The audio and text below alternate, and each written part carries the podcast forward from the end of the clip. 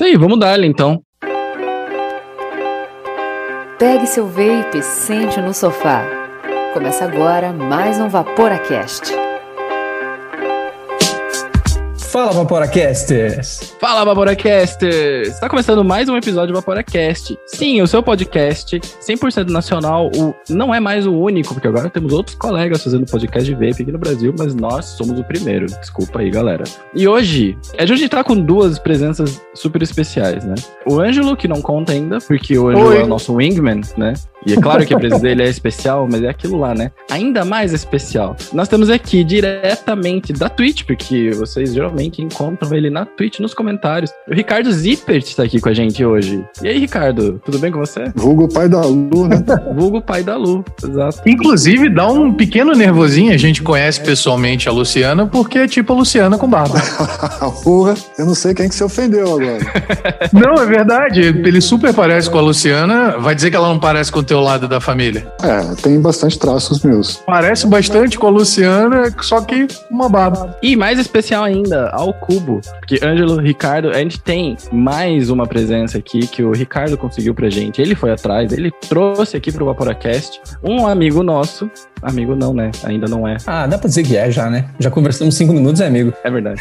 Mas um amigo nosso aqui, que já conversamos cinco minutos aqui antes, daqui na pré-gravação, que é o Luiz Ribeiro. O Luiz Ribeiro, ele é formado em biotecnologia com pós em ciências forenses. Olha só que massa. Mestre em toxicologia pela Universidade de Paris e atualmente doutorando em biologia celular e molecular na mesma universidade. Que é onde eu estudo, inclusive, o impacto de nanopartículas em doenças neurodegenerativas, principalmente Alzheimer, mas também Parkinson, esclerose lateral amiotrófica e outros. Então, vocês estão vendo o nível do papo que a gente vai ter hoje aqui no Vaporacast? Que é isso. Eu quero agradecer vocês, agradecer, bom, primeiro o Ricardo por ter me enviado e-mail. Inclusive, eu quero deixar aqui registrado que o e-mail que o Ricardo mandou foi um dos melhores e-mails que eu já recebi, porque normalmente Opa. são e-mails com convites e tudo mais, mas no caso do Ricardo foi um e-mail, quase um e-mail convite, mas com muitas perguntas bem estruturadas. Então eu li aquilo e falei: esse é o tipo de e-mail que eu vou ter gosto em responder. Dá, né? Como falei, foi isso caiu num período que eu tava no doutorado, eu tava para fazer uma, uma defesa, uma apresentação que tinha lá e foi um período extremamente corrido para mim, então eu não consegui talvez dar a atenção à altura que suas perguntas mereciam, mas bom, estou aqui presencialmente para fazê-lo. E agradecer também o Miguel e o Ângelo que se acertaram para fazer isso no momento que não é o momento que vocês fazem normalmente, justamente por causa dessa diferença de fuso horário que a gente tem, então deixar aqui meu muito obrigado pelo convite. Que horas são aí agora? Cara, agora aqui são 7 horas e 17 da noite. Então, 5 horas de diferença. 5 horas de diferença. Coisa maravilhosa. Diretamente de Paris, porém de Curitiba. Porém de Curitiba, exatamente. Você veja como. Curitiba é tão pequena que a gente acha curitibano até em Paris. A gente tenta sair daqui, vai para outro país, não, vamos falar com esse cara aqui que é da França tal. Ah, então, sei que daí. Aí o cara manda um daí no meio da conversa, a gente sabe que é o quê? Curitibano. Ah, esse aqui é Dolang. Porra. Este programa é destinado a maiores de 18 anos. Vaporar é pelo menos 95% mais seguro que fumar, segundo o Serviço de Saúde Britânico. Pois é, você- apresentou agora há pouco o Miguelito. Eu já achei que era por causa de Miguel, que era por causa do Miguel de Curitiba e não tem nada que ver uma coisa com a outra. Então, pra você ver, realmente Curitibano Não sai de dentro da gente, né? Não sai de dentro da gente. não sai, não sai. Gente, só pra, só pra esclarecer, Miguelito é o cacto que tá aqui atrás, ó, Miguelito. Luiz já pensou que fosse Miguel, que é o Miguel de Curitibano, que eu fiquei sabendo também. Eu achei que era exclusivo de Curitiba, mas não é. São Paulo também. Ah, Eles aí. entendem o que é Miguel. São Paulo também tem Miguel. É, tá dando aquele Miguelzinho, aquela mentira, aquela mentirinha. Eu pensei nisso, porque na verdade eu tenho uma planta. Deixa eu, virar a câmera um pouquinho pra ver se vocês veem. Tá vendo aquela planta bonitona pendurada ali? É um Miguel. Então, é de plástico. o nome dela é Fake News, é o nome que a gente deu pra ela. Ah, maravilhoso. Oxi. Nossa plantinha de plástico, linda como tudo. E o Luiz, ele não tá aqui pra dar migué na gente hoje. O Luiz tá aqui porque a gente nunca conversou com o toxicólogo, a gente nunca. A gente sempre conversa muito com a nossa panelinha, a gente tenta o máximo possível de trazer informações corretas, a gente tenta sempre checar as informações que a gente passa, os estudos, etc, né? A gente é bem seletivo com isso daí. Só que que melhor conversar diretamente com a fonte, né? Com quem manja, com quem vai saber. Porque vocês sempre perguntam, putz, mas o vapor faz mal e não sei o quê, e é melhor, é pior. Cara, tem muitos aspectos e depende muito como é que a gente vai analisar isso. Então, é mais um disclaimer também para mostrar que nessa entrevista aqui não foi combinado que o Luiz vai falar bem ou vai falar mal, né? Não é tipo bad cop, good cop, né? Policial bom, policial ruim. A gente vai realmente ter uma conversa transparente aqui pra vocês. Mas antes, Mas antes, bora lá pra tripadinhas? Dripadinhas e Dry Hits.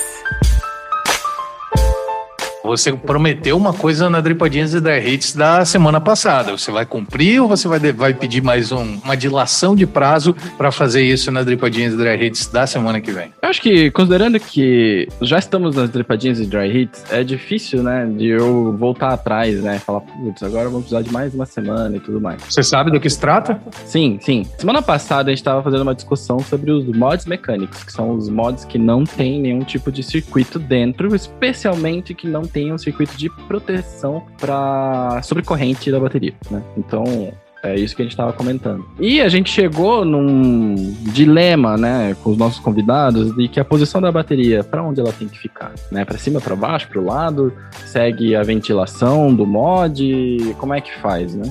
Pesquisei sim sobre o assunto. Não achei uma resposta falar assim, todos têm que ser dessa maneira e todos têm que ser assim, mas é tipo 99.999. Então, como exceção é colocar a bateria do sentido errado. O sentido certo é com que o pino positivo sempre esteja em contato com o pino positivo do atomizador.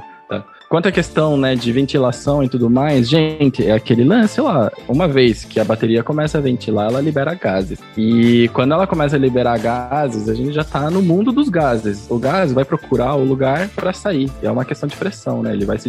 Vai se... O, o Ricardo tinha feito esse comentário, inclusive, né, Ricardo? É, ele espalha para todos os lados da mesma maneira. Então, não importa se ele vai dar a volta na bateria para sair lá por trás, É. ou se vai sair lá pela frente. A pressão é a mesma. Enquanto você tem um, um gargalo para sair, vai formar pressão ali até que equalize. Exato. Então, claro, né? Vai rolar um gradiente de pressão ali internamente, se a gente olhar, tipo, numa super câmera lenta, com certeza. Com certeza o gás vai começar a sair pelo buraco que estiver mais perto, estiver saindo, com certeza. Mas, cara, a gente tá, tipo. Isso aí seria um super zoom câmera lenta que a gente chama, em elétrica, a gente chama de período transitório, né? Que é um período antes do negócio chegar no equilíbrio. Nesse período, beleza, vai acontecer do jeito que o pessoal falou. Só que na, no seu regime permanente ali do negócio, cara, vai vazar por onde puder. Então, eu sei que é confuso, eu sei que é polêmico, mas o sentido da bateria, né, o positivo, não precisa necessariamente acompanhar o sentido dos furinhos do seu mod. O que é importante que tenha é que o seu mod tenha furos. E ponto. Né?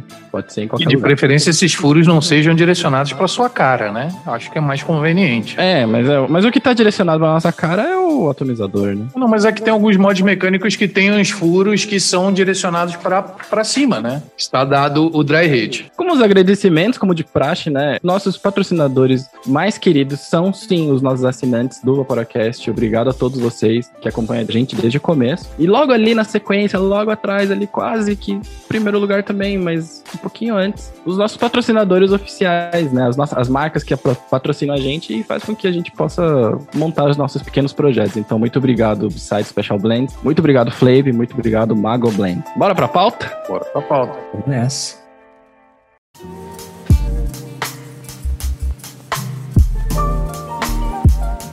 Como a gente tava falando no começo do episódio, a gente gosta muito de falar sobre vape. E, obviamente, né, vocês acompanham a gente aí, a gente tá no nosso terceiro ano de podcast, falando basicamente apenas sobre vape, né? A gente teve várias etapas no qual a gente era bem professorzinho, bem, bem palestrinha, explicando o que que era, depois a gente conversa com pessoas, né? E agora a gente tá na etapa de a gente conversar com pessoas legais de verdade, que vão matar várias dúvidas que a gente devia ter feito até no começo, antes Com quem pode ser palestrinha? com quem pode ser palestrinha, exatamente. Porque a gente sempre fica numa situação, putz, deixa eu ler umas cinco vezes esse negócio aqui antes que eu fale bosta. E agora a gente tá num episódio, porque o Luiz está aqui com a gente, pra gente conversar mesmo e trocar uma ideia. Trocar uma ideia com quem manja. Eu diria mesmo que nunca o negócio é preto ou branco, né? Normalmente você tem infinitas nuances de cinza e tudo depende. Isso depende daquilo, que depende daquilo, que depende daquilo. Umas 50, mais ou menos, né? Então, para esclarecer as mais 50. Então, para esclarecer as coisas, é, a única forma é tendo um papo como a gente tá tendo aqui e ficar conversando, às vezes passar horas conversando para tentar chegar num, num, num senso comum, porque até Se não chegar no senso comum, mas pelo, pelo menos chegar próximo. É, exatamente, exatamente. E, e quando por senso comum eu não quero dizer que a gente tem que chegar num lugar onde vai agradar todo mundo, não é isso. Mas é chegar num lugar onde, bom, até aqui a gente sabe, daqui para cá a gente não sabe. Então, se a gente ficar discutindo aqui, a gente vai estar discutindo em certo ponto o sexo dos anjos. A gente pode colocar hipóteses, a gente pode pensar em algumas teorias, mas isso a gente não sabe. Que tem a sua graça, né? Tem a sua graça fazer isso, mas é meio inútil. É, é, é um esforço inútil, é gostoso de fazer isso, mas a gente precisa, às vezes. É, mas eh, normalmente não leva muito longe. É, no meu trabalho eu falo, né? A gente precisa gerar entregáveis. Tem momentos que são de planejamento, tem momentos de coisas. É que eu trabalho com projetos elétricos. Uhum. Mas chega um momento do, do prazo que, assim, tá tudo pela metade e a gente tem que começar a fechar os negócios para começar a entregar. É. Então, eu sinto assim, o Vaporacast tá tipo, numa época que precisa gerar entregáveis. A gente precisa falar, ó, lembra que a gente falou daquele fato? Ó, tá aqui, ó, né? E bem isso, né? Falar sobre coisas que a gente não conhece, a gente tem esse risco, né? De coisas que a gente não conhece completamente, né? De chegar em algum ponto e ver, eita, não gostei muito dessa informação, mas, gente, ciência funciona desse jeito. O conhecimento, a resposta negativa, ela é uma resposta mega importante também. Sim. Às vezes muito mais importante do que uma confirmação só. Às vezes muito mais importante, exatamente. Eu vou até repetir o que eu falei no, enquanto a gente estava conversando em off ali, que quando me chamam para uma, pra uma conversa, seja sobre remédios, seja sobre medicamentos, seja sobre alimentos, seja sobre agrotóxico, seja sobre álcool, o que for. Normalmente são conversas delicadas porque muitas vezes eu, na função de toxicólogo, vou apresentar dados, eu vou falar alguma coisa que às vezes a pessoa não quer ouvir. Ela simplesmente quer ouvir o que lhe convém. E, bom, eu não estou aqui para isso. Esse espaço que vocês estão dando para justamente discutir os aspectos toxicológicos do negócio é maravilhoso, porque infelizmente você vai ter aquele aquela parcelinha dentro da panela dos vapers, você tem aquela panelinha que tá fechado tudo que não, o vape é o que há de melhor no mundo e não existe nada de, de ruim. E não é bem assim. Sim. Eu acho maravilhoso que o pessoal confunde muitas vezes dentro do vape, desculpe te cortar, mas uhum. assim, o pessoal faz com, é, pega bananas e compara com laranjas. Por exemplo, é uma falácia bizarra que acontece o tempo inteiro. O cigarro tem de 4 a 5 mil substâncias tóxicas, nocivas à saúde, conhecidas e catalogadas. O vape tem apenas quatro substâncias, que é nicotina, é, PG, VG e essências de sabor. Cara, desculpa, não faz o menor sentido essa... E isso é reproduzido. São quatro matérias-primas, são quatro coisas que a gente pôs, mas não quer dizer que são. Exatamente. O cigarro, se você parar para pensar, na realidade o cigarro tem só tabaco, né? E papel. É. E filtro que é algodão e tal. Então, gente, cuidado com as falácias. E não pólvora. é assim. E pólvora, é verdade. Olha, eu vou dizer que eu fico muito, fico muito feliz de ouvir isso. Na verdade, isso me faz ganhar um baita de um tempo, porque só, só esse ponto já daria. Se, se você está conversando com alguém que não tem já essa ideia concebida, e você fica aqui duas horas falando sobre isso. Sim. Não dá para comparar. Mas, mas discorra em cima. Vamos gastar uns 10 minutinhos, então, em vez de duas horas nisso daí, porque é muito massa. Vamos, vamos. Não, não, não, mas peraí, peraí, peraí. Antes, antes da gente entrar no papo mais profundo, de validar todas essas questões, já pré-concebido que a ciência não está aqui para validar o que a gente acha que ela tem que validar, ela está aqui para validar uma hipótese. A gente está falando aqui de vamos seguir os métodos tradicionais do, uh, do método científico, vamos nos pautar por isso. Só que antes de tudo isso, quem é você na fila do Juice, É verdade, Luiz desculpa. Ribeiro? A gente começou a 100 por hora já. É. Porque a gente começou a falar, pá, Luiz e tal, tá na França, é curitibano, mas assim, se apresente pro pessoal. Quem é você? Então, eu vou fazendo um resuminho do que o Miguel falou ali no início. Eu sou, antes de mais nada, eu sou curitibano. Olha aí. Então isso já, já diz muito sobre mim. É isso aí. Eu sou formado em biotecnologia, eu tenho uma pós em ciências forenses, uma pós lato sensu. Em seguida, foi na, eh, nas ciências forenses que eu conheci a matéria de toxicologia. Então eu vim para a França para fazer um mestrado em toxicologia na Universidade de Paris. Na verdade foi a antiga Universidade de Paris de Diderot, porque há um, dois anos atrás a Universidade de Diderot e a Universidade de Paris Descartes elas fusionaram e agora virou Universidade de Paris. Então eh, eu fiz meu mestrado lá. Fiz, estou fazendo meu doutorado na, ainda na Universidade de Paris, onde eu estudo ah, o efeito de nanopartículas em doenças neurodegenerativas. E, e o negócio está indo. Daqui um ano e meio termino. Desculpa, eu tô rindo, não é de você, é do copo do Batman, do Miguel. É que ele tá rindo de mim, é que eu tenho um copinho, é uma piada interna do Batman. Eu vou dizer que teu copo é muito estiloso. Eu sou fã do Batman real, assim, não é meme, não. Vai arrumar briga com o Anjo. Prossiga, prossiga, Luiz.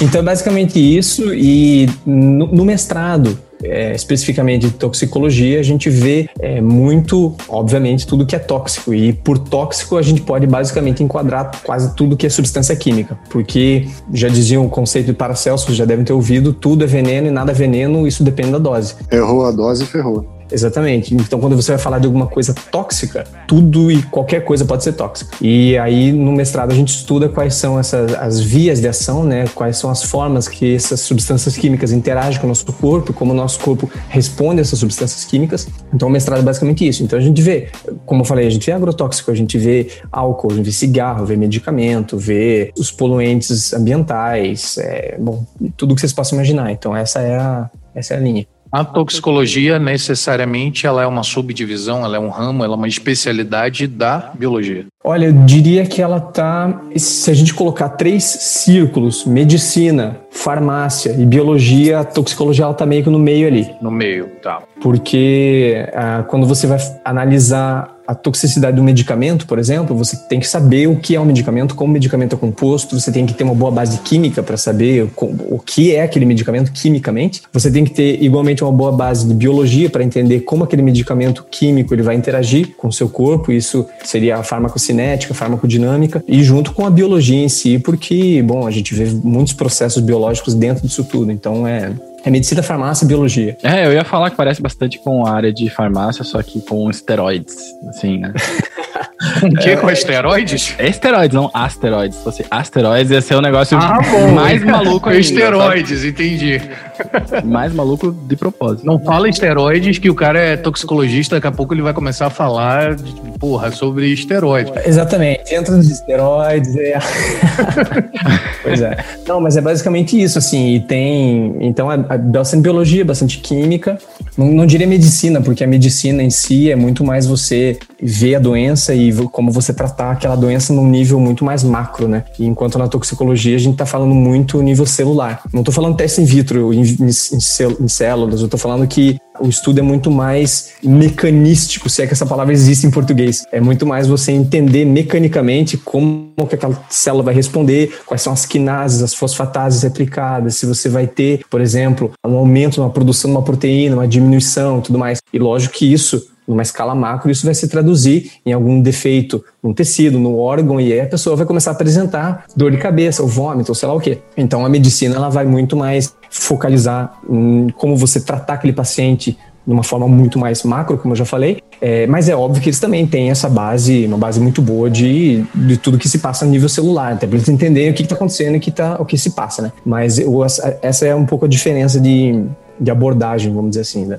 Entendi. Num dos vídeos que eu assisti antes pra gente conversar, você tinha feito o roteiro para um canal, certo? Que era um canal que tem duas meninas lá. né? Uhum. Eu nunca vi o cientista. Nunca vi um cientista. E elas têm um vídeo, né, falando sobre cigarro, falando sobre cigarro eletrônico e tudo mais. É, e eu gostei muito, cara, da explicação de como o, o que, que o cigarro faz com a gente. Você poderia, tipo, dar uma palhinha pra gente? Pô, com certeza. Sabe? Porque, assim, beleza, a gente sabe porque a gente fumava. E, e parou aí, basicamente, né? Então, assim, ok, a gente estabelece um, um ponto aqui, a, a gente que é vapor, a gente estabelece um ponto de que fumar faz mal, né? Acho que Uhum. isso aí é um consenso, né? Sim. Tal. A gente sabe que ataca nosso corpo de diversas maneiras, a gente sabe quantas pessoas morrem disso por ano, porque a gente tem dados disso, mas o que de fato acontece? Assim, Sim. nesse olhar aí dessa mecânica das. Porque eu não sei o nome certo, mas esse- nesse, nesse lance da mecânica das. Ah, fala você, porque eu não quero falar. Não, eu entendo. Um, um ponto de vista Mecanicista. mecanicista, muito obrigado. Eu ia falar mecanístico, mas eu tenho certeza absoluta que essa palavra não existe, mas eu não acho equivalente. Mecanicista. é. a gente até deveria poder inventar alguns nomes, né? Mas os coaches cagaram isso com a gente, né? Porque. os caras foram longe. Eles falaram, não, então vamos falar então da, da mecânica quântica da relação do cigarro. Mas não. Aí, dá pra botar esse nome no episódio, hein? Mecânica quântica do cigarro eletrônico. Nossa. Deus do livre. Mas daí a gente, mas daí a gente ferra o Luiz e fala: olha só esse cara aqui. Não.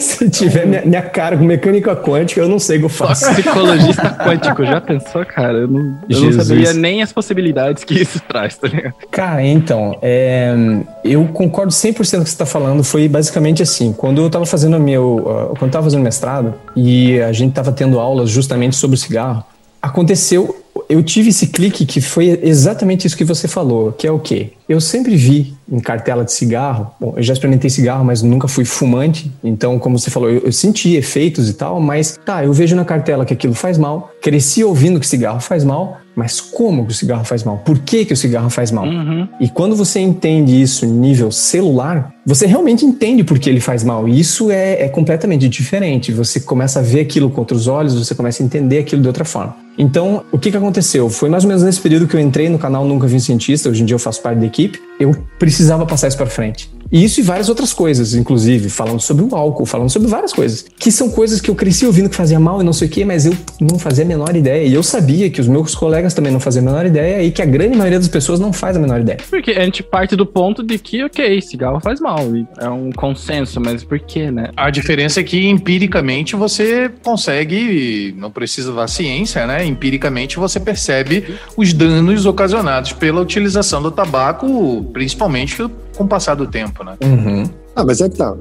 O ponto é, quando você começa a estudar isso dessa maneira, você começa a ver como é que a coisa acontece em cada ponto. É. Aí é que fica muito mais interessante a coisa. E até quando a gente compara tecnologias, né, a gente daí pode comparar, né, ponto a ponto, né, por que, que um é melhor, por que, que o outro é pior, onde um se aplica, onde não se aplica, onde não se deve aplicar nenhum dos casos e aí por diante. Exatamente. O que acontece? Então, ah, quando a gente fuma um cigarro, quando você acende o cigarro e você puxa aqui para dentro, como vocês falaram, bom, a gente vai ter ali mais ou menos 4 mil e poucas substâncias tóxicas que vão entrar no nosso corpo. Só que só no ato de você acender o cigarro já tem muita coisa que acontece. Você, nesse processo, você vai estar iniciando um processo que é chamado de pirólise, que você vai estar degradando muitas moléculas por um processo de queima, simplesmente, por combustão.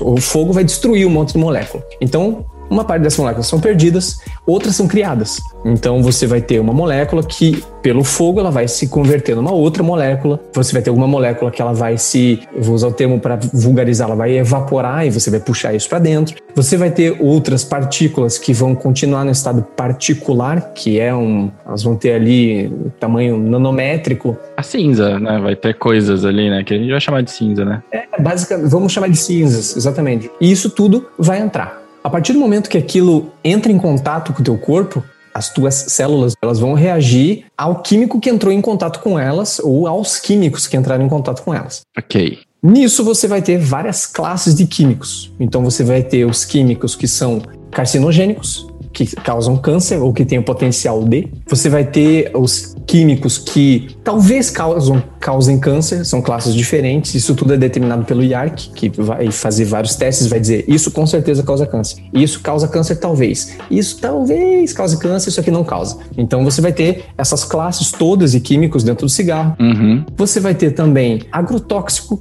porque o tabaco ele vem de uma plantação que foi tratada com agrotóxico. É verdade, verdade. Mas isso você vai queimar e vai puxar para dentro também. Ficou na folha, né, ficou na planta, né, o negócio. Ficou na folha, exatamente. Às vezes bicho que entra no processo e fica ali. Isso, de novo, depende do cigarro que você está comprando, depende da marca, depende do país, depende de uma infinidade de coisas. Mas ainda assim, né, o, o engraçado da, da- não da indústria do tabaco sozinha, mas acho que de qualquer indústria que processa coisas, né, é que existem limites, né, limites, né, tipo, olha, você só pode ter um pelo, Limites toleráveis de barata por chocolate. você só pode ter, tipo olha, isso. uma perninha a cada tonelada de chocolate. Uma perninha tá, tá aceitável ainda. É, né, então ainda tem tolerâncias, então, tipo, tem tudo isso e tem mais um pouco ainda, né. É. E você também tem daí as substâncias que são irritantes. Então, uma substância que é irritante, ela não é uma substância cancerígena, então é importante a gente deixar essa- essas coisas bem estabelecidas. Uma substância que é carcinogênica, com certeza, é uma substância que, a partir do momento que ela entrar em contato com o teu corpo, ela pode te causar um câncer. Por que, que eu digo pode? Porque a gente sabe que apesar daquela célula, apesar daquele químico ter esse potencial carcinogênico, o câncer ele vem num processo estocástico, um processo aleatório.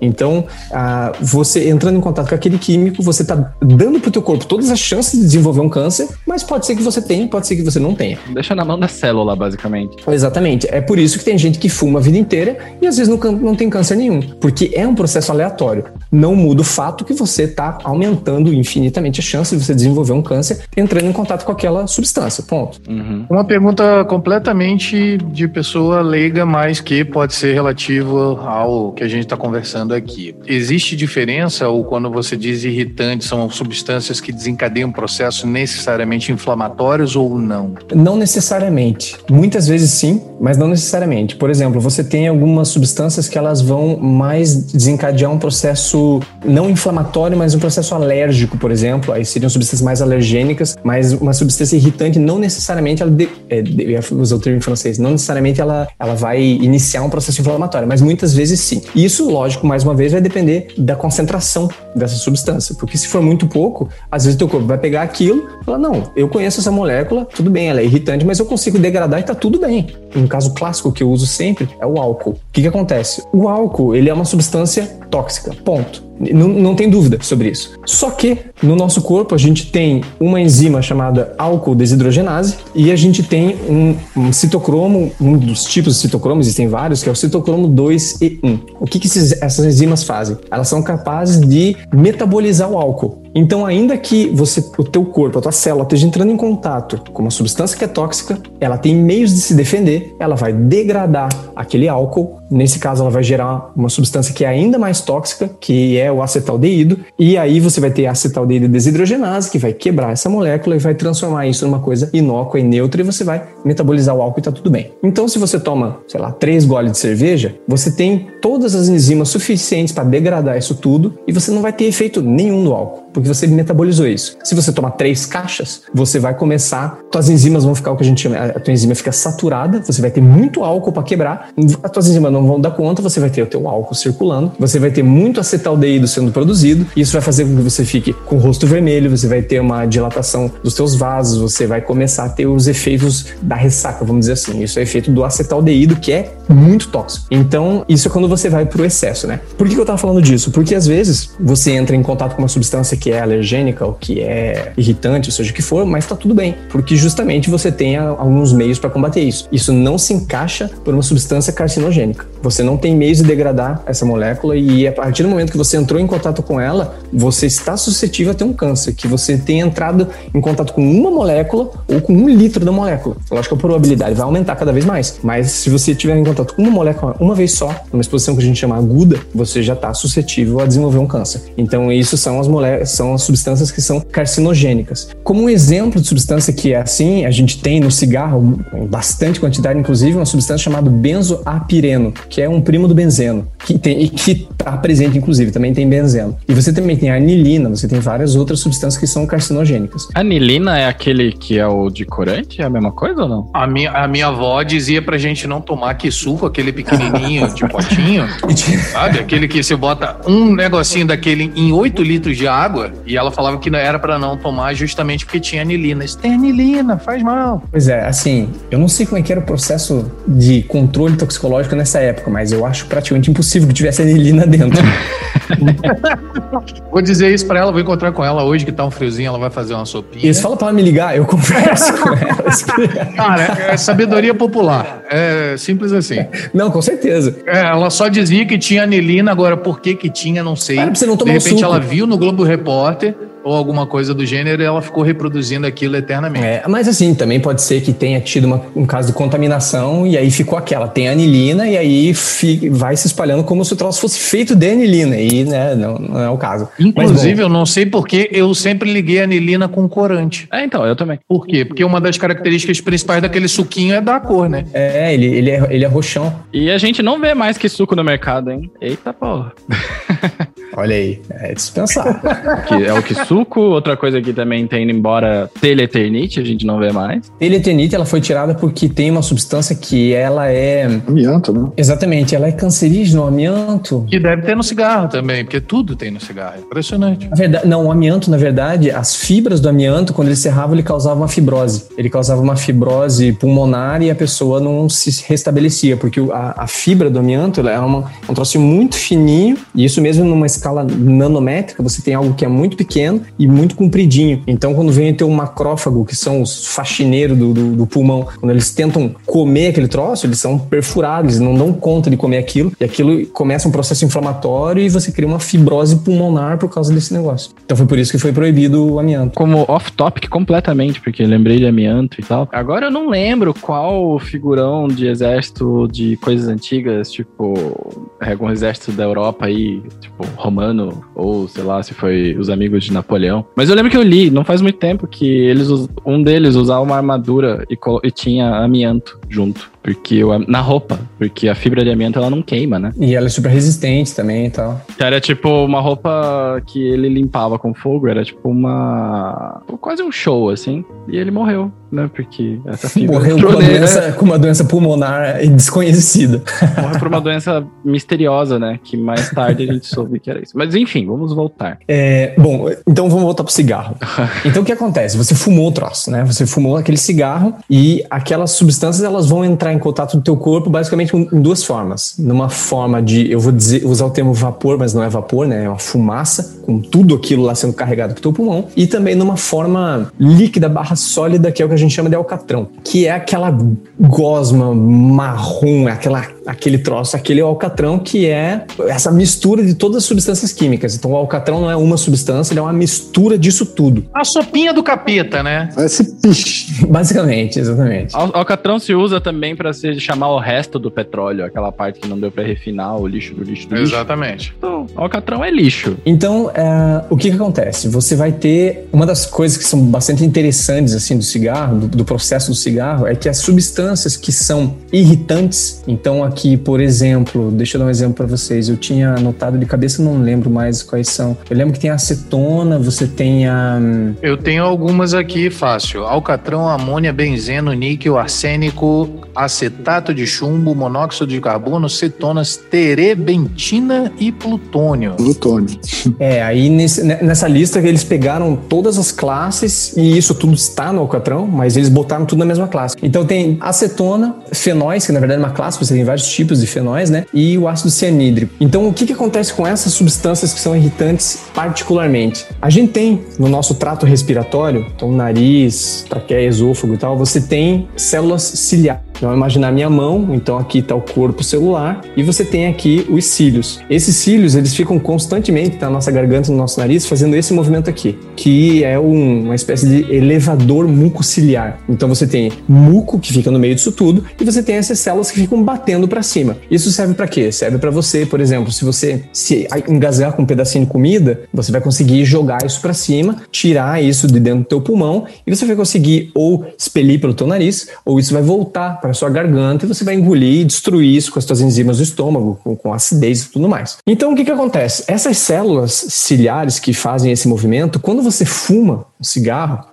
as substâncias que são irritantes, elas congelam, elas travam esses cílios e os cílios param de bater. Eita. Isso é temporário, só que quando você fuma de maneira crônica, você perde o movimento desses cílios. E essa é a explicação pela qual a pessoa que é fumante crônica, que fuma ali há já meses ou anos, quando ela vai dormir, ela acorda tossindo, ela acorda. Uhum. Por quê? Porque esse cílio está parado, então ele não está fazendo essa função de limpeza, esse muco ele vai se acumulando e a pessoa ela se engasga com esse alcatrão, com muco normal dela e tal. Por quê? Porque esses cílios pararam justamente de, de fazer a função deles. Então, essa é uma é a explicação mecânica do porquê a pessoa tem essa dificuldade de expelir esse, esse catarro. Ela fica tendo tosse e tudo mais, porque o que, que acontece? Quando o corpo reconhece que você tem uma partícula, uma saliva, alguma coisa que está descendo e que o troço não está subindo, o corpo precisa botar para fora. Então ele vai fazer o quê? Ele vai diminuir a pressão interna e vai fazer você tossir. E você vai ficar tossindo para botar esse troço para fora, porque o cílio não tá mais funcionando.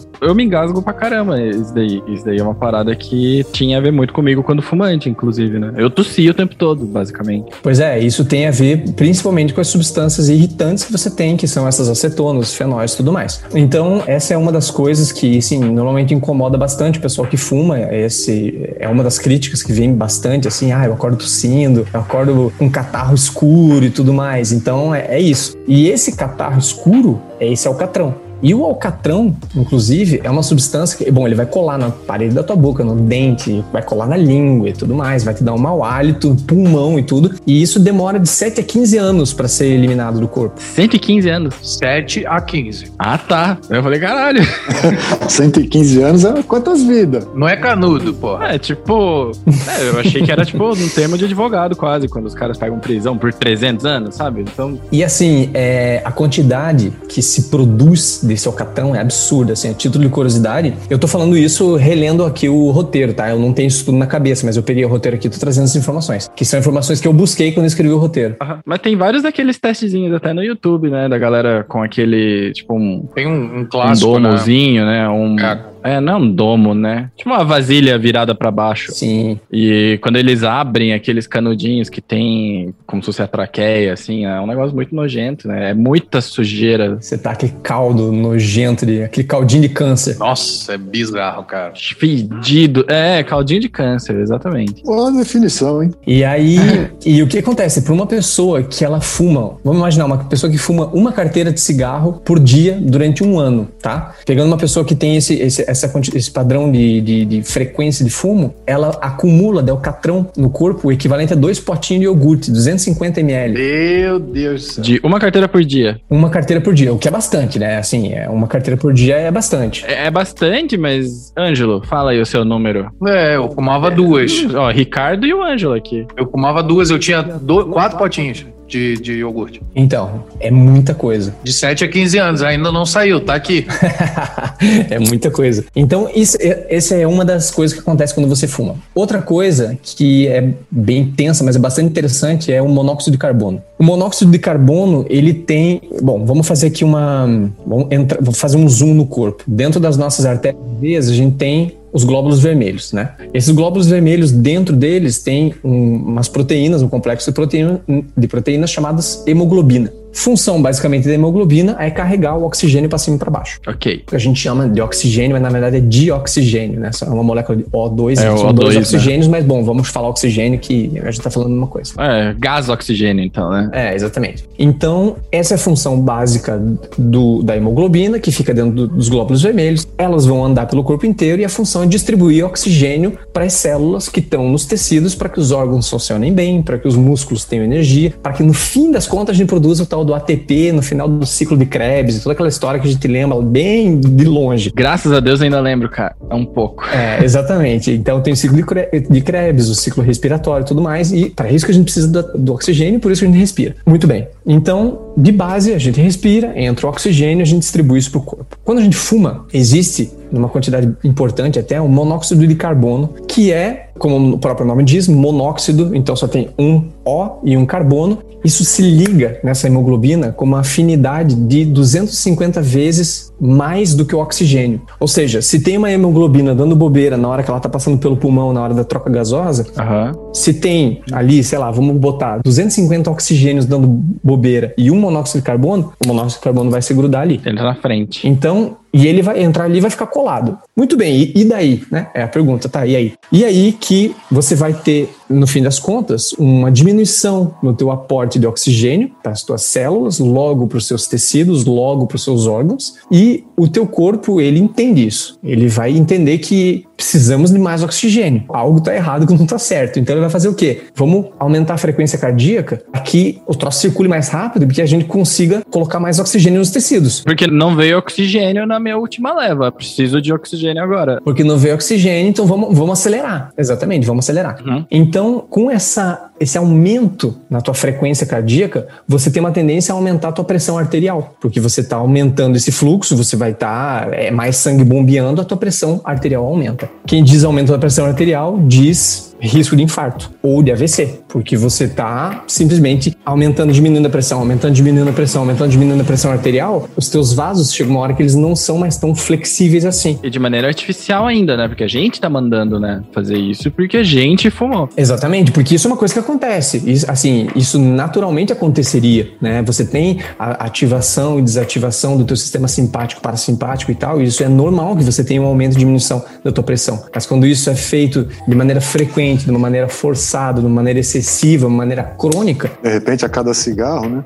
Exatamente. Você vai fragilizando o teu corpo. Então, quando a gente fala risco de infarto, não sei o quê, um pouco é por causa disso. Uma boa parte é porque você está botando monóxido de carbono, teu corpo vai precisar compensar essa diminuição de aporte de oxigênio e teu coração vai tu, tu, tu, tu, tu, tu, tu, tu. E Isso também é um pouco um efeito, a nicotina também faz um pouco isso. É, isso é importante falar, porque né, a gente nem chegou na nicotina ainda. Não, é, daqui a pouco a gente entra só no vape. É, a gente nem chegou nessas, nessas Não. paradas ainda e a gente já percebe, né, onde que faz mal. E é muito interessante ver essa questão do monóxido de carbono, né? Porque a gente fala aqui no podcast, né, que, por exemplo, a gente, claro, eu, eu tô puxando spoilers, né, pra quando a gente falar de vape. Não, não tô botando pressa em ninguém, não. Mas a gente sempre fala assim, cara, não fume, né? Tipo, a gente sempre fala, se você fuma, vapore, se você não fuma, fica de boa, né? Uhum. Porque a gente fala assim, fumar de brincadeira, até que seja, tipo, ó, a la Armandinho, né? Tipo, uma folha de bananeira, vai te fazer mal. Porque não tem nada a ver com. eh, Não é que não tem nada a ver, né? Ainda, né, na nossa conversa aqui, a gente nem tratou da nicotina, a gente tratou só do fato de a gente queimar matéria orgânica, de criar um alcatrão, do impacto que o monóxido de carbono tem na gente, e a gente nem falou das outras coisas, né? Então, basicamente, com o entendimento que a gente tem até agora nessa conversa, fumar qualquer coisa queimada faz mal. Com certeza. Isso já é um, um ponto. E já, já avanço, a gente vai entrar nisso, vai falar com mais detalhe, mas assim, já falo com. Eu vou falar a minha opinião, mas é uma opinião relativamente embasada. Concordo com 100% do que você falou. Se a pessoa fuma cigarro e ela pensa em passar pro vape e largar o cigarro, faça tipo já. Aí. Isso não, não tem, isso não tem questionamento, isso não tem. Você está trocando aquelas 4 mil substâncias. Obviamente, eu não vou falar por 4, porque isso é falso, mas você está trocando o alcatrão, por exemplo, e uma grande quantidade de monóxido de carbono para falar só isso, só isso. Você já vai estar deixando de lado, passando pro vape. A gente ainda vai chegar nas coisas que você encontra no vape, mas você vai estar saindo do cigarro, deixando isso aqui tudo para trás. Essas duas, pelo menos, você já se livra. Exato. Então, assim, e quando a gente tá falando de Alcatrão, vale lembrar que dentro do Alcatrão é uma classe de uma infinidade de, de, de- de substâncias tóxicas. Então, Chorume. exatamente, você tá deixando o suquinho de câncer pro lado pra consumir alguma coisa que, e eu vou usar com bastante atenção esse termo, que é menos tóxica. Exato. Porque ela tem a sua toxicidade, o vape tem a sua toxicidade, a gente já vai chegar lá, mas ela é muito menos tóxica que o cigarro. Ponto. Isso é um ponto pacificado, não tem muito que muito que discutir. Não, isso, isso a gente. Nisso a gente tá alinhado. Não combinamos, não combinamos tudo, né? Mas é claro que a gente conversou um É, pouquinho inclusive- antes, né? É. Inclusive, eu vou falar aqui para quem tá assistindo que, é, bom, vocês já estão sabendo, foi o Ricardo que me contactou. E eu fiz questão de falar pro Ricardo, quando a gente trocou mensagens, que eu não viria aqui para defender o vape, porque, bom, não faz parte do que eu tenho como base acadêmica, não faz parte das minhas convicções. Eu vou falar o que eu sei, e gostem ou não. E eu deixei isso claro desde o início pro Ricardo, porque se de repente fosse um, um canal de podcast que fosse tendencioso, eu já queria que me falasse agora, falar, ah, então melhor você nem vir, e eu ia falar, então maravilha, então não vou. É, a gente não tá defendendo cloroquina, tá ligado? Exatamente. E eu falei logo de cara, isso tem que ficar bem claro. E, bom, isso foi a posição deles, falar, não, estamos de acordo, é, a, a verdade é verdade, vamos conversar e é isso aí. Então é por isso que eu tô aqui. De fato, nada foi com- combinado. A gente já disse isso algumas vezes aqui, mas eu acho que mais do que nunca, mais do que nunca, bicho, essa fera aí.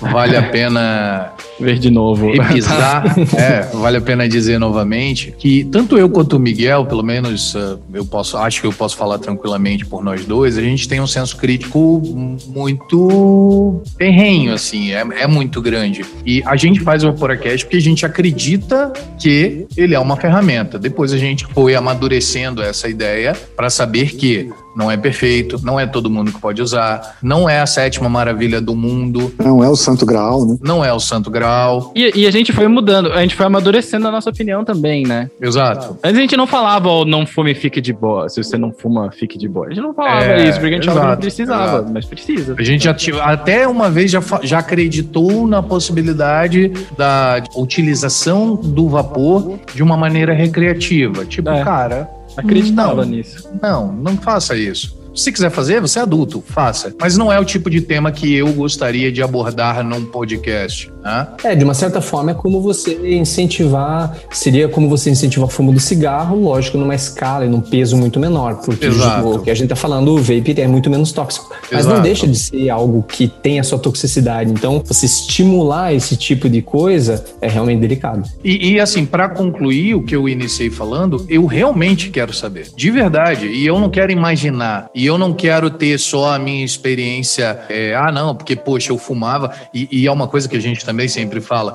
em qualquer quadro, me parece que substituir o cigarro pelo vape é, uma, é bacana, é legal. Isso em qualquer quadro, mas isso quando você está falando de um consumo excessivo e frequente de cigarro. É o cigarro em relação ao vape. Agora, o vape em relação ao ar, né? É. Já teve vezes que a gente falou, cara, talvez o vapor não seja pra você, inclusive. Exato. Que, tipo, já teve gente que mandou e-mail pra gente, assim, falando: olha, eu fumo só no fim de semana, só no sábado sábado. Porque eu gosto de pegar a minha cervejinha, gosto de acender minha carne, e o cara, tipo, sei lá, fumava, tipo, dois cigarros no sábado. Claro que a gente acha que seria muito melhor ele vaporar, então, só no sábado, né? Mas a possibilidade dele utilizar o vape durante o resto do dia e mais vezes, eu, na minha opinião, acho que seria muito maior do que ele fumar esses dois cigarros, que já está estabelecido para ele como um ritual de, sei lá, relaxamento, ou seja lá o que for. Óbvio, vai ter dano? Vai, mas provavelmente muito menos. E, e enquanto é cigarro, ele não vai extrapolar, ele não vai ficar usando toda hora, porque incomoda os outros. Exato. Então, A gente até falou, assim, se esse teu ritual passar um limite, a gente conversa, mas se é só isso, É, se ele conseguisse garantir que ele ia passar do cigarro pro vape e que ele não ia aumentar o consumo, aí com certeza, passe já. essa é a dificuldade, né? Mas, se ele entra no vape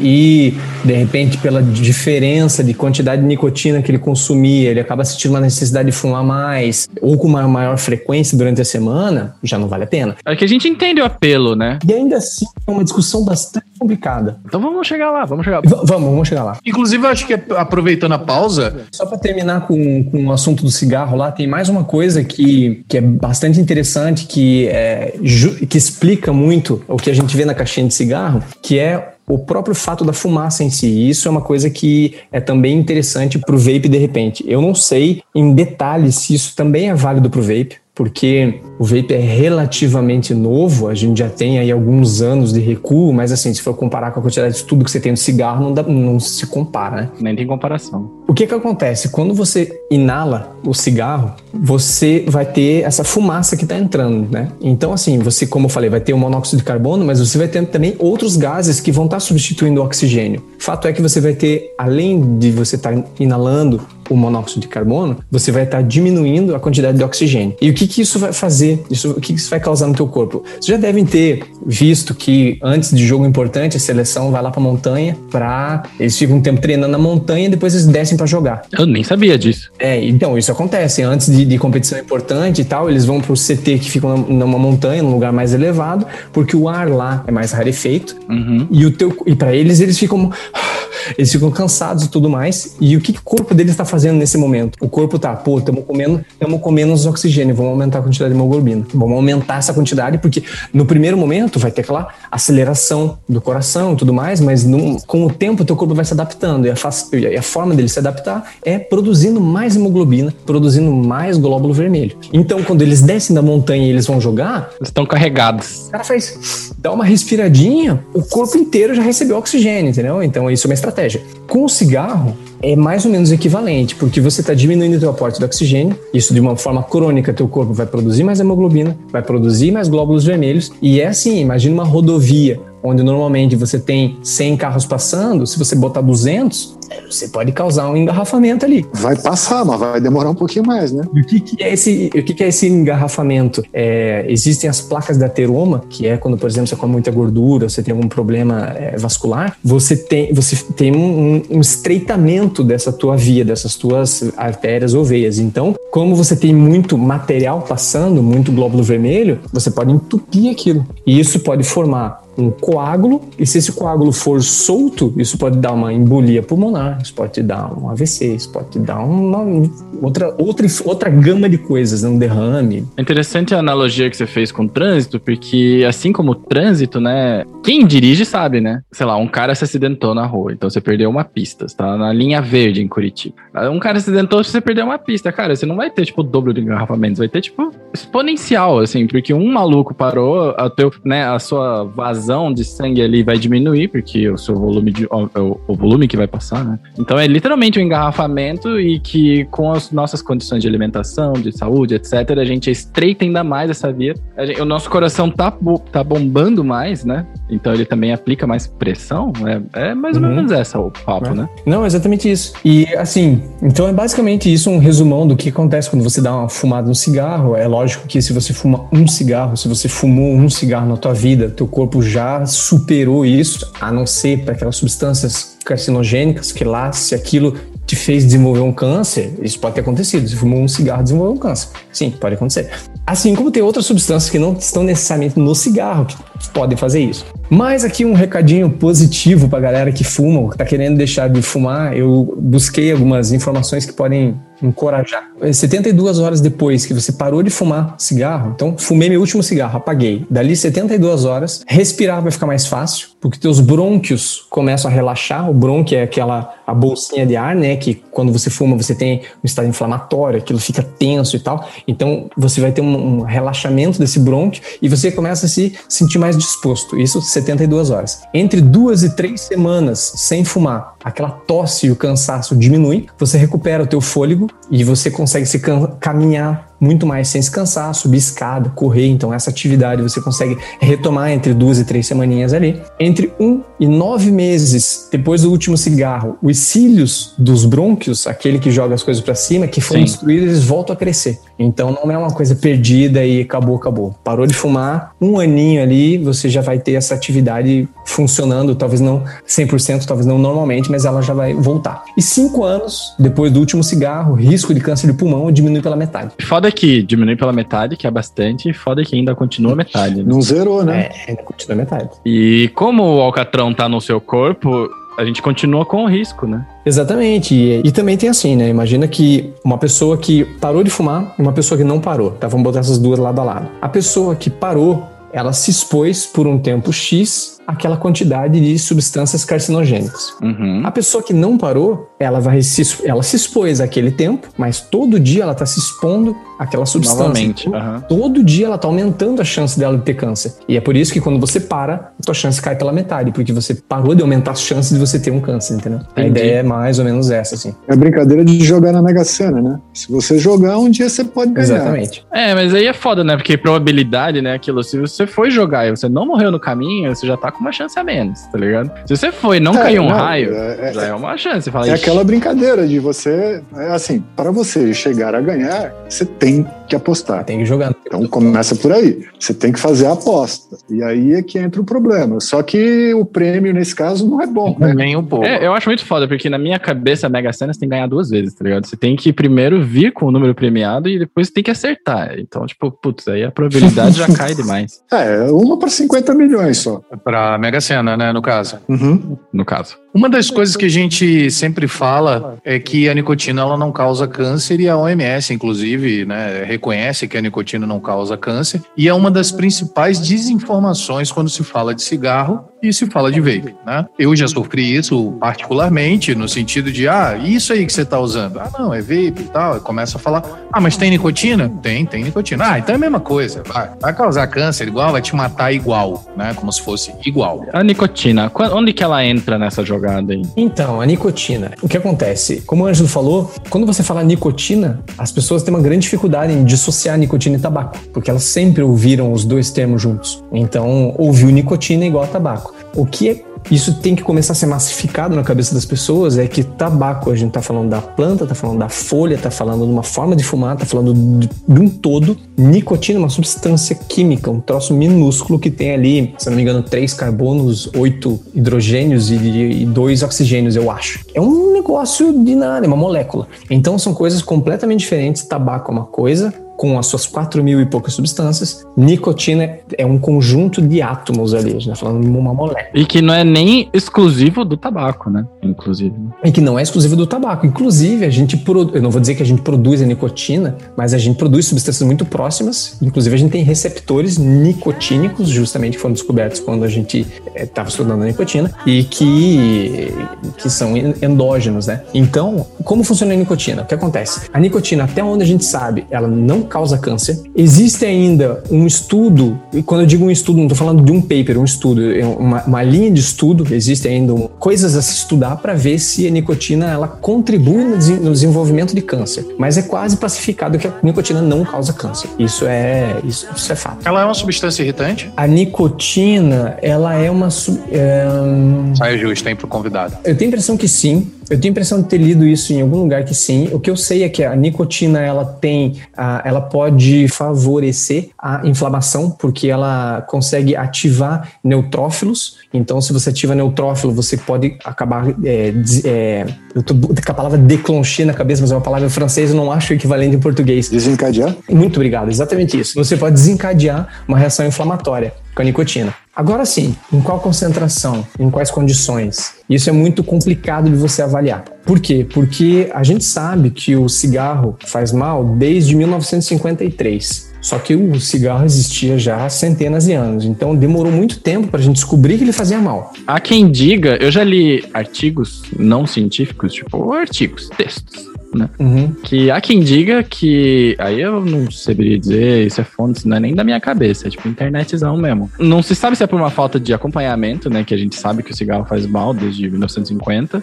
ou se, inclusive, por ações da indústria, né? Por colocar coisas no cigarro, né? Porque tem muita coisa dentro do cigarro que não tinha antes, né? Antes Sim. era paieiro, basicamente, né? Uhum. Não, teve. Você teve muito lobby da indústria farmacêutica, da indústria farmacêutica, da indústria do cigarro, para Paga uma multa até hoje por causa disso nos Estados Unidos. né? para bloquear estudos, compraram estudos. Então é lógico que isso aí entra política, entra corrupção, entra todo esse negócio no balaio, que é tão tóxico quanto ou mais. Quanto mais. Então, assim, tem que ser estudado. Hum, Então, por que, que eu comecei a falar do, do, do tabaco? Porque em 1953, mais ou menos, ah, beleza, o cigarro é tóxico. Pô, então vamos começar a estudar como, vamos começar a estudar para ver em que órgãos ele é tóxico, em quais doses ele é tóxico e tudo mais. Então, isso focalizou no cigarro. Mas aí é aquela coisa, cigarro e nicotina são coisas diferentes. Então, a quantidade de estudo que você tem sobre o tabaco é uma. A quantidade de estudo que você tem com a nicotina pura é outra. Então, essa é a primeira coisa. A gente não tem a mesma quantidade de estudo com nicotina que a gente tem com o tabaco. Então, a gente precisa de mais tempo ainda estudando nicotina, principalmente agora, porque até pouco tempo atrás a gente tinha aí só, ou praticamente só o cigarro. É, não vou dizer só o cigarro, mas assim, existem outros, mas praticamente o cigarro que tinha esse aporte importante de nicotina. Hoje em dia, com vape, a gente tem uma forma de entrega diferente da nicotina para o corpo. Que abre, inclusive, a necessidade de estudar ela, né? Exatamente. Você tem, é, você ali no cigarro, você tinha aquela nicotina, mas que estava em eventual interação com várias outras moléculas. No vape, como você tem muito menos substâncias, como é que essa, nicotina tá? Como é que ela interage entre ela? Como é que ela interage com o nosso corpo? É, a quantidade de nicotina, a frequência de nicotina no vape, a gente pode al-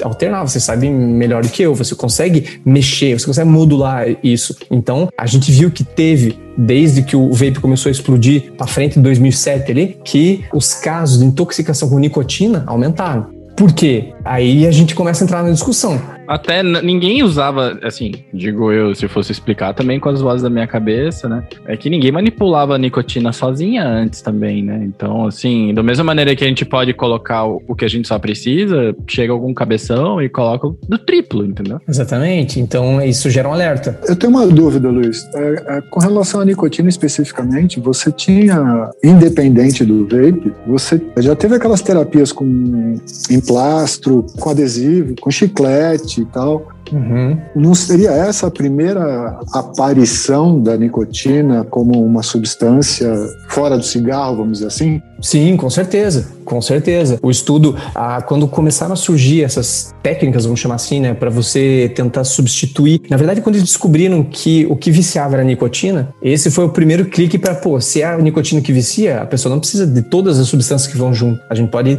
dar só a nicotina para ela e talvez ela saia do vício. O problema é o vício. O problema é o vício. Para conseguir suprir, você tem que pegar 5 mil substâncias? Não, então pega só a substância. É menos pior. Exatamente. Vamos dar o que o corpo do cara tá precisando e eles vão tentar tirar o resto. Então foi nessa. Só que aí a gente entra no problema do vício psicológico, do vício motor, eu até diria, né? O vício social, que é da pessoa pegar colocar um troço na boca, fazer o soprar uma fumaça. Então isso tudo entra no, nessa discussão. E você vê isso, né? Até na gente conversando aqui. A gente, né? Todo mundo aqui, exceto você, a gente tá aqui com o nosso vapezinho do lado. É, então. Esse vício mecânico do negócio. E isso é uma coisa que essas técnicas não podiam suprir. E o vape, de alguma forma, ele pode, né? Eu tenho muito pé atrás com a gente dizer que o vape, com a gente afirmar que o vape é efetivo para tirar a pessoa do cigarro. A gente pode entrar depois no, no, no, nos porquês Não, não, dos pode entrar agora, por quê? Mas é, Vai, manda bala também. então, o que acontece? Porque é o seguinte: ahn, imagina que uma pessoa fuma cigarro. tá? Bom, vocês fumavam, vocês sabem melhor do que eu. A pessoa fuma lá e tal, e ela fala: Bom, eu quero parar de fumar. E ela pensa: Pô, vou passar pro vape porque o vape vai me ajudar a parar de fumar. E o cara pega e passa pro vape. Se ele não tem um plano para parar de fumar e ele não tem isso muito concreto na cabeça que ele quer parar de fumar, ele vai estar saindo do cigarro indo pro vape. O que é um ganho, certo? É um ganho. Mas ele não vai estar indo para parar de fumar, ele vai estar trocando um vício pelo outro. Uhum. Uma substituição, né? Que a gente chama. A gente chama aqui de substituição. É. Ele vai estar fazendo uma substituição. Existe um engano, um auto-engano muito grande da pessoa falar: não, eu vou passar pro vape porque eu vou parar de fumar. E a pessoa passa pro vape, ela não para de fazer, ela não para de evaporar. Uhum. Então, assim, é, e eu não tô criticando a pessoa fazer isso. O que eu quero dizer é que o intuito dela foi parar de fumar. Só que ela não tá parando de fumar, ela tá, ela tá continuando com o vape. Então eu acho que o vape ele tem que entrar num programa da pessoa abandonar o cigarro, que é o quê? Bom, eu fumo tantos cigarros por dia. Então, eu vou primeiro passar pro vape com a mesma quantidade de nicotina. Eu vou ficar tanto tempo nessa quantidade de nicotina para o meu corpo se adaptar à falta das outras substâncias que vão ter. Depois disso, eu vou reduzir gradativamente. Então, no mês tal, eu vou estar com tanta quantidade de nicotina, no mês tal eu vou estar com tanta quantidade de nicotina e até o período tal eu tenho que estar com zero nicotina. E aí, se o cara quiser continuar no vape ou não, aí é um pouco escolha dele. Mas se o objetivo for largar a nicotina, largar o cigarro, eu acho que isso tem que vir como um plano. Porque eu vejo muita. Eu vou dizer assim, eu vejo muita gente iludida que fala por falar: ah, eu, eu tô entrando no vape para parar de fumar. E não é o que ela tá fazendo. Ela tá trocando um vício pelo outro, que no fim das contas é bom, porque o vape é menos pior. Não é ruim, mas ao mesmo tempo não é ideal. Uma, uma das coisas que, a- que sempre existiu muito aqui com, com, com- no Vaporacast era até uma coisa engraçada, que até a Ana Freitas vir para cá, todo mundo que tinha vindo conversar com o pessoal aqui do Vaporacast, todo mundo era, era vapor, Vapor. ou ex-fumante. Uhum. E de repente a gente... uh, bom, acho que é melhor até o- os donos falarem. né? Não tem dono Não, aqui, rapaz. bala. Aqui, dono, é tudo nosso. Tem dono. É que é, é, o pessoal que vinha sempre era uma pessoa que estava dentro da bolha do vape. E a Ana foi uma das pessoas que veio que ela fez o caminho, vamos considerar assim, o caminho ideal. O completo, né? Ana é psicóloga? Não, a Ana, ela é do Braincast, é uma jornalista. Foi assim, ela começou a fumar, fumava, aí depois passou pro vape, e aí ela tinha uma questão de endometriose muito séria, e a continuar consumindo vape também faria mal, e ela simplesmente também parou, e ela essa Eu trajetória. vou tirar tudo que me faz mal aqui. É, eu vou tirar todas as coisas ela fez. Justamente porque, na verdade, a endometriose é uma doença inflamatória, basicamente, e o ele pode acabar favorecendo essa situação de inflamação. Isso pode faz com que a mulher tenha mais cólicas no período menstrual, que ela tenha, é, às vezes, dificuldade de ter filho. Então, é uma boa escolha você largar tudo que. E não, e não só o fumo, diminui o consumo de carne, é, diminui o consumo de comidas que são pró-inflamatórias, e né, entra toda uma gama de, de coisa a fazer. chocolates e um monte de coisa. Ela falou que ela tinha muita dificuldade com doce, é, principalmente com doce. Eu acho que assim, se a gente pegar a, a, sem, sem sofisma, tá? Sem entrar muito na, na retórica, mas se a gente pegar por esse prisma que você colocou, eu concordo com você inteiramente. Só que a, eu acho que a grande questão do cigarro eletrônico em relação ao cigarro é justamente o que eu falei, é em relação ao cigarro. Então a gente tem que altar o debate, para mim, pelo menos faz sentido, e não é um, ah, discordo de você, mas assim, para mim, pelo menos faz sentido que seja dessa maneira, a partir do conceito de redução de danos. Né? É, eu acho que o conceito de redução de danos ele é amplamente aceito e muito bem aceito quando você fala de outras drogas. Né? O que parece uh, estranho é que justamente em relação ao cigarro, parece que o conceito de redução de danos, ele muitas vezes não é aplicado, não, não, não é tão importante, como se fosse, e aí eu não estou falando que você está defendendo isso, pelo amor de Deus, mas como se fosse um tudo ou nada, quando na realidade, quando você tem uma ferramenta como o cigarro eletrônico, que, e aí, infelizmente, eu vou ter que dizer isso, mas assim, cara, e não sou só eu, Miguel e outras pessoas que eu conheço, Ricardo aqui provavelmente também tem essa percepção, a minha saúde, cara, não é.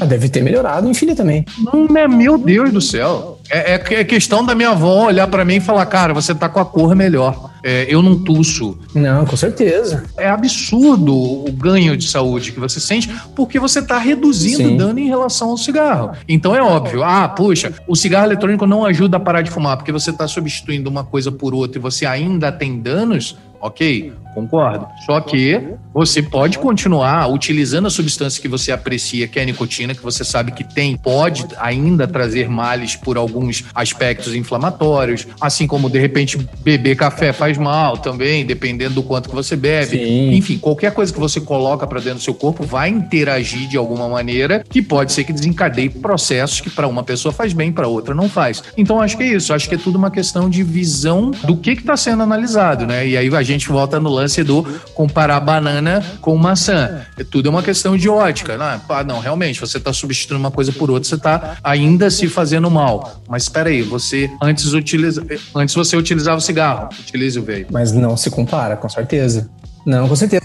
É, o meu ponto, na verdade, é o seguinte: eu acho que. Eu concordo 100% com o que você está falando. De um ponto de vista de substituição, eu só não acho 100% válido porque eu acho que ainda tem alguns estudos a serem feitos. Uhum. Mas, assim, já com o que a gente tem hoje, eu acho 100% válido. Ponto. O que eu acho complicado é. Porque enquanto a pessoa vai consciente nisso, ou seja, eu fumo cigarro, isso aqui faz muito mal, eu vou passar pro vape, eu vou continuar meu vício no vape, porque eu sei que faz menos mal. E eventualmente eu posso parar com o vape e a gente incentiva isso demais. Cara, pare com o vape, pare com tudo. Com certeza. Agora, o que eu acho delicado é às vezes a ilusão que a pessoa tem e eu vou fazer um paralelo. Imagina a maconha, por exemplo. Eu conheço diversas pessoas que lutam pela liberação da maconha medicinal, mas eu sei, por discussões que a gente tem, que na verdade ela tá lutando pela maconha medicinal porque ela quer maconha recreativa. E uma coisa não tem nada a ver com a outra. Sim. Se você tá. Porque, porque assim, são, são processos políticos diferentes, são objetivos diferentes, são políticas públicas completamente diferentes, com objetivos finais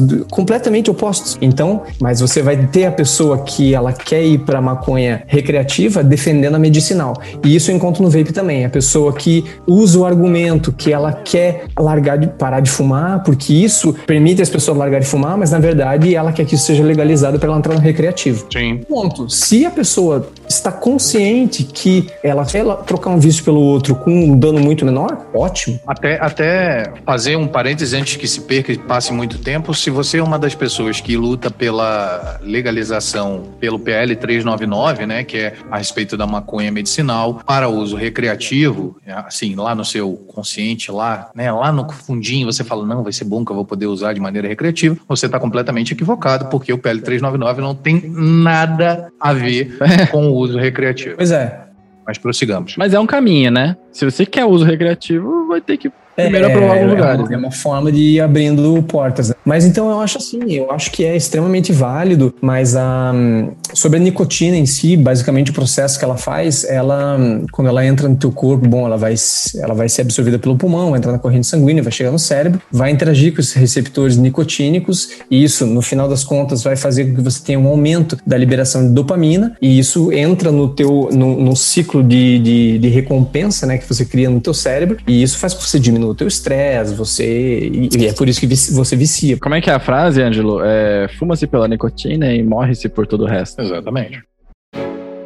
Fala, Vaporacasters. Eu preciso fazer um pequeno aviso. Excepcionalmente, neste episódio aqui, a gente vai fazer uma pausa e vai continuar semana que vem. E eu explico por quê. Geralmente, quando a gente faz um episódio muito longo, a gente tem que compensar isso na pós-produção. Ou seja, a gente tem que editar com muito cuidado para que a gente não perca conteúdo cortando um pouquinho de conteúdo, porque ninguém merece ouvir quatro horas de gravação. Porém, nesse episódio aqui, a gente não tem nada para cortar. Porque praticamente tudo que a gente conversou aqui são coisas muito relevantes e não é todo dia que a gente tem o toxicologista como Luiz Ribeiro para conversar com a gente sobre vaping. Então, pra gente não perder nada, a gente decidiu lançar esse episódio em duas partes. Então, essa foi a primeira parte e muito obrigado por ouvir até agora. E o resto da conversa vai vir na semana que vem, no próximo Vaporacast. Se você é muito ansioso e você não quer esperar até semana que vem para ouvir o resto dessa conversa, você pode entrar no youtube.com/vaporacast e ouvir o papo na íntegra. É uma opção também, mas eu acho que esperar uma semaninha vai valer a pena. Não percam a parte 2 desse episódio aqui que tá muito foda. Então é isso aí, galera. Até semana que vem.